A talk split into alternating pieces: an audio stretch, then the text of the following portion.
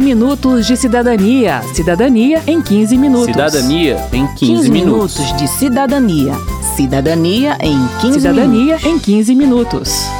Dinheiro na mão é vendaval.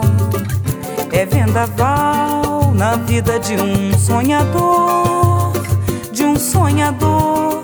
Quanta gente aí se engana e cai da cama com toda a ilusão que sonhou.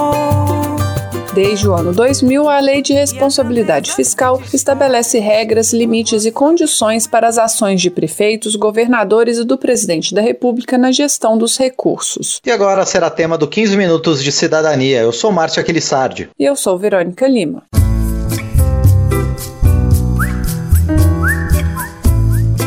Letra da lei, a responsabilidade na gestão fiscal significa uma ação planejada e transparente, voltada para a prevenção dos riscos e para a correção de desvios que possam afetar o equilíbrio das contas públicas. A palavra-chave, portanto, é equilíbrio, e para isso a lei impõe limites para a renúncia de receita e para a geração de despesas, como explica o Renato Cavalcante do Tribunal de Contas da União. A lei de responsabilidade fiscal estabelece uma série de regras, limites e condições. Os principais são metas fiscais e cumprimento do resultado primário, despesas com pessoal, respectivos limites, controles para a dívida pública, requisitos para a criação de renúncias de receitas e também de despesas obrigatórias de caráter continuado. O que a lei busca é a estabilidade econômica do país, completa Renato, de maneira a preservar o valor da moeda, a combater a inflação e a garantir que o Estado possa financiar as políticas públicas essenciais, como educação, saúde, segurança e infraestrutura. E essa estabilidade deve ser duradoura, por isso, há regras também para evitar que um governante deixe uma situação muito ruim para o seguinte resolver. Existem regras voltadas para o equilíbrio intertemporal e também para a transição de mandatos entre prefeitos, governadores e presidentes da República. São regras rígidas que buscam evitar entregar as contas de forma desequilibrada para o próximo gestor ou assumir compromissos que não possam ser cumpridos durante o período do mandato daquele governante. Jamais perca o seu equilíbrio, por mais forte que seja Mesmo numa situação de pandemia em que gastos extraordinários precisam ser feitos, os gestores públicos não podem deixar de ter em mente os objetivos da Lei de Responsabilidade Fiscal, ainda que ela esteja parcialmente suspensa. Exato. Por conta da pandemia, algumas exigências da Lei de Responsabilidade Fiscal foram suspensas, como os limites de despesa com pessoal e de endividamento, as metas fiscais e o contingenciamento de despesas. Mas as despesas extraordinárias devem ser feitas apenas enquanto durar a pandemia e estar voltadas exclusivamente ao seu combate. Isso porque flexibilidade não significa irresponsabilidade, diz o Renato Cavalcante do TCU. Continua valendo para todos os gestores o dever de administrar os recursos de forma planejada, transparente, zelosa, eficiente e de acordo com as regras. O Manuel Galdino, que é diretor executivo da organização Transparência Brasil, concorda, mas ainda que a suspensão de algumas exigências seja necessária diante de uma pandemia tão grave, a sociedade precisa estar atenta às brechas que se abrem para desvios e atos de corrupção. E mais, os gestores precisam apresentar um plano de como voltar à estabilidade econômica após a pandemia, mantendo assim o espírito da lei de responsabilidade fiscal e demandação planejada e transparente bem a gente ter uma exceção. Agora, hoje não existe plano, não existe caminho claro para aqueles estados que violaram as previsões originais da lei de responsabilidade fiscal, mas que por enquanto estão suspensas, como é que eles vão conseguir voltar ao normal e cumprir a lei nos anos seguintes? A gente não sabe como vai ser feito isso. Precisa ter um plano e esse plano até agora não foi aprovado, é, não foi definido e acho que esse é o principal problema, né? Porque é uma situação excepcional, tem que endividar mesmo o Estado para poder enfrentar essa pandemia e depois a gente tenta corrigir eventuais distorções que tiveram surgido. Só que para isso você precisa de um plano e hoje o Brasil não tem esse plano. Credores, credores, credores, agora é assim.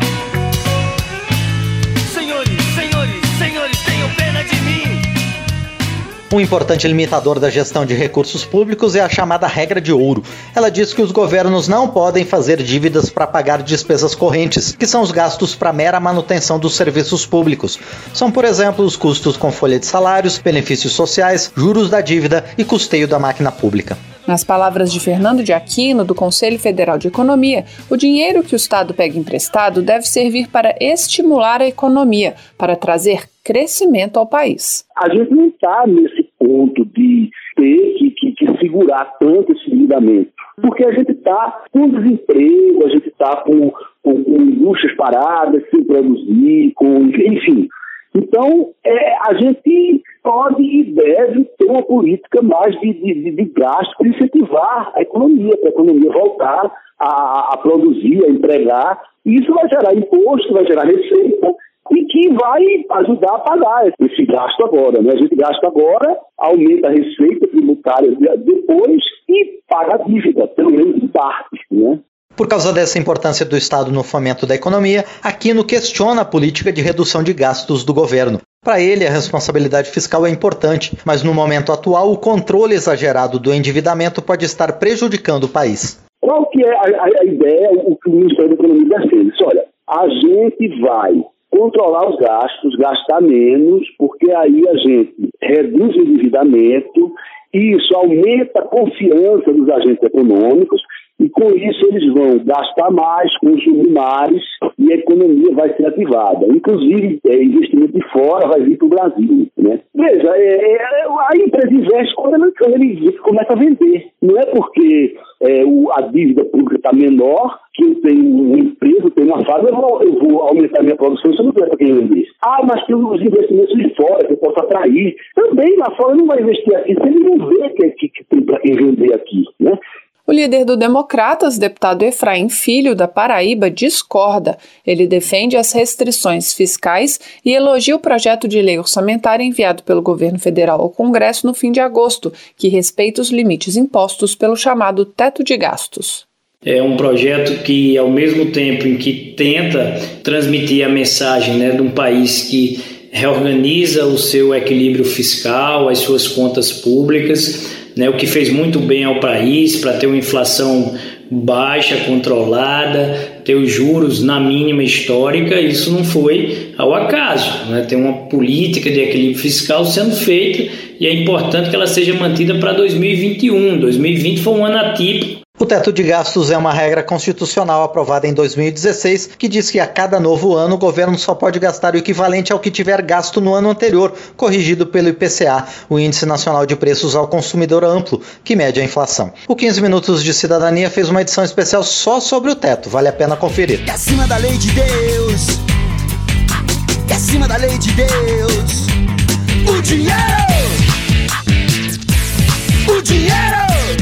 A auditora fiscal aposentada e coordenadora da Auditoria Cidadã da Dívida, Maria Lúcia Fatorelli, também questiona a ideia de que é preciso focar na redução da dívida para depois retomar os gastos do Estado em políticas públicas. Segundo ela, a maior parte dessa dívida tem sido gerada por mecanismos financeiros que não trazem benefícios concretos para a população. Fatorelli cita como exemplo a privatização de alguns bancos estaduais na década de 1990. Além de o banco estatal ter sido vendido por um preço muito baixo, ela diz, o banco que o comprou ficou com a parte boa, como clientela, créditos a receber e ativos, e o Estado com a parte ruim, ou seja, com as dívidas que foram adicionadas à dívida dos estados. Mais de 60% do valor da dívida dos estados, na origem ali refinanciada, corresponde a passivo de banco. Quer dizer, não é dívida do Estado, era passivo dos bancos a, União emitiu títulos federal para financiar os estados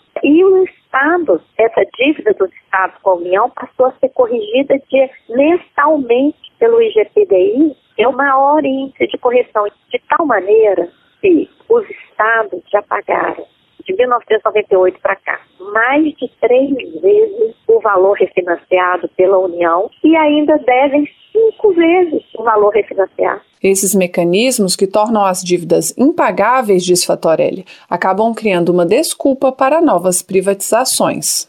Em toda legislação que autoriza privatizações, a justificativa é a necessidade de pagar dívida. Olha quanto patrimônio público já foi privatizado e a dívida nunca caiu, só aumenta. A dívida tem sido a desculpa para as contrarreformas, principalmente a da Previdência, porque dizem que precisa reduzir o gasto público para sobrar mais para pagar a dívida. E até modificações legais. O que, que aquela emenda 95 fez? Estabeleceu teto para todos os investimentos e gastos sociais, exceto o gasto com a dívida, que ficou fora do teto, fora de qualquer limite. A Auditoria Cidadã da Dívida é uma associação que estuda a dívida pública e defende a transparência no processo de endividamento brasileiro, para que os cidadãos conheçam a natureza da dívida, os valores recebidos e pagos, a destinação dos recursos e os beneficiários dos pagamentos de juros, amortizações, comissões e demais gastos.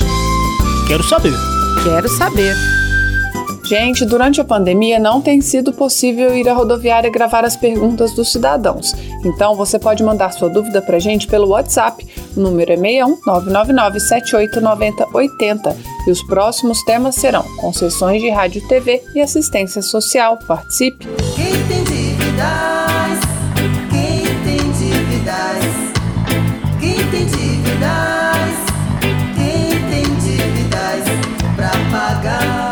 Se estamos falando de responsabilidade fiscal, precisamos falar da prestação de contas que o presidente da República precisa fazer por conta da Constituição. Todo ano ele deve apresentar ao Congresso os resultados da execução do orçamento, o balanço da União e outros documentos exigidos pela legislação. É papel do legislativo aprovar ou não essas contas, e ele faz isso com o apoio técnico do TCU, Tribunal de Contas da União, que emite um parecer prévio conclusivo propondo a aprovação ou a rejeição das contas. A palavra final é do Congresso, mas o TCU faz diversas auditorias ao longo do ano para verificar se o governo cumpriu todos os requisitos legais. E qual a consequência desse julgamento? Se um governo tem as contas reprovadas, significa que ele é um governo corrupto? Não necessariamente, segundo Renato Cavalcante, do TCU.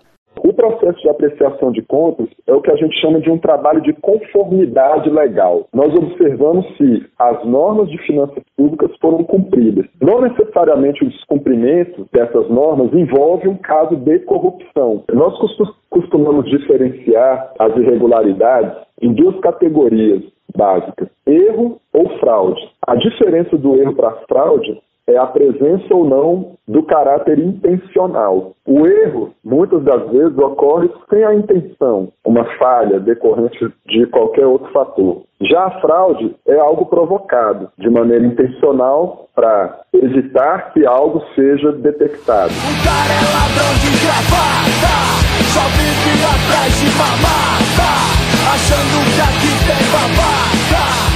Termina aqui o 15 Minutos de Cidadania, que teve produção de Cristiane Baker, reportagem de Verônica Lima com informações de Silvia Munhato, trabalhos técnicos de Newton Gomes, apresentação de Márcio Aquilissardi de Verônica Lima e edição de Márcio Aquilissardi. Se você tem alguma dúvida, mande pra gente. O e-mail é rádio.câmara.leg.br e o WhatsApp é 61 999 78 90 80. O 15 Minutos de Cidadania é produzido pela Rádio Câmara e transmitido pelas rádios parceiras em todo o Brasil, como a Rádio Capivari FM de Abadiânia, Goiás. Você pode conferir todas as edições do programa no site radio.câmara.leg.br e no seu agregador de podcast preferido. Boa semana e até o próximo programa. Até lá! 15 minutos de cidadania. Cidadania em 15 minutos. Cidadania em 15, 15 minutos. minutos de cidadania. Cidadania em 15 Cidadania minutos. em 15 minutos.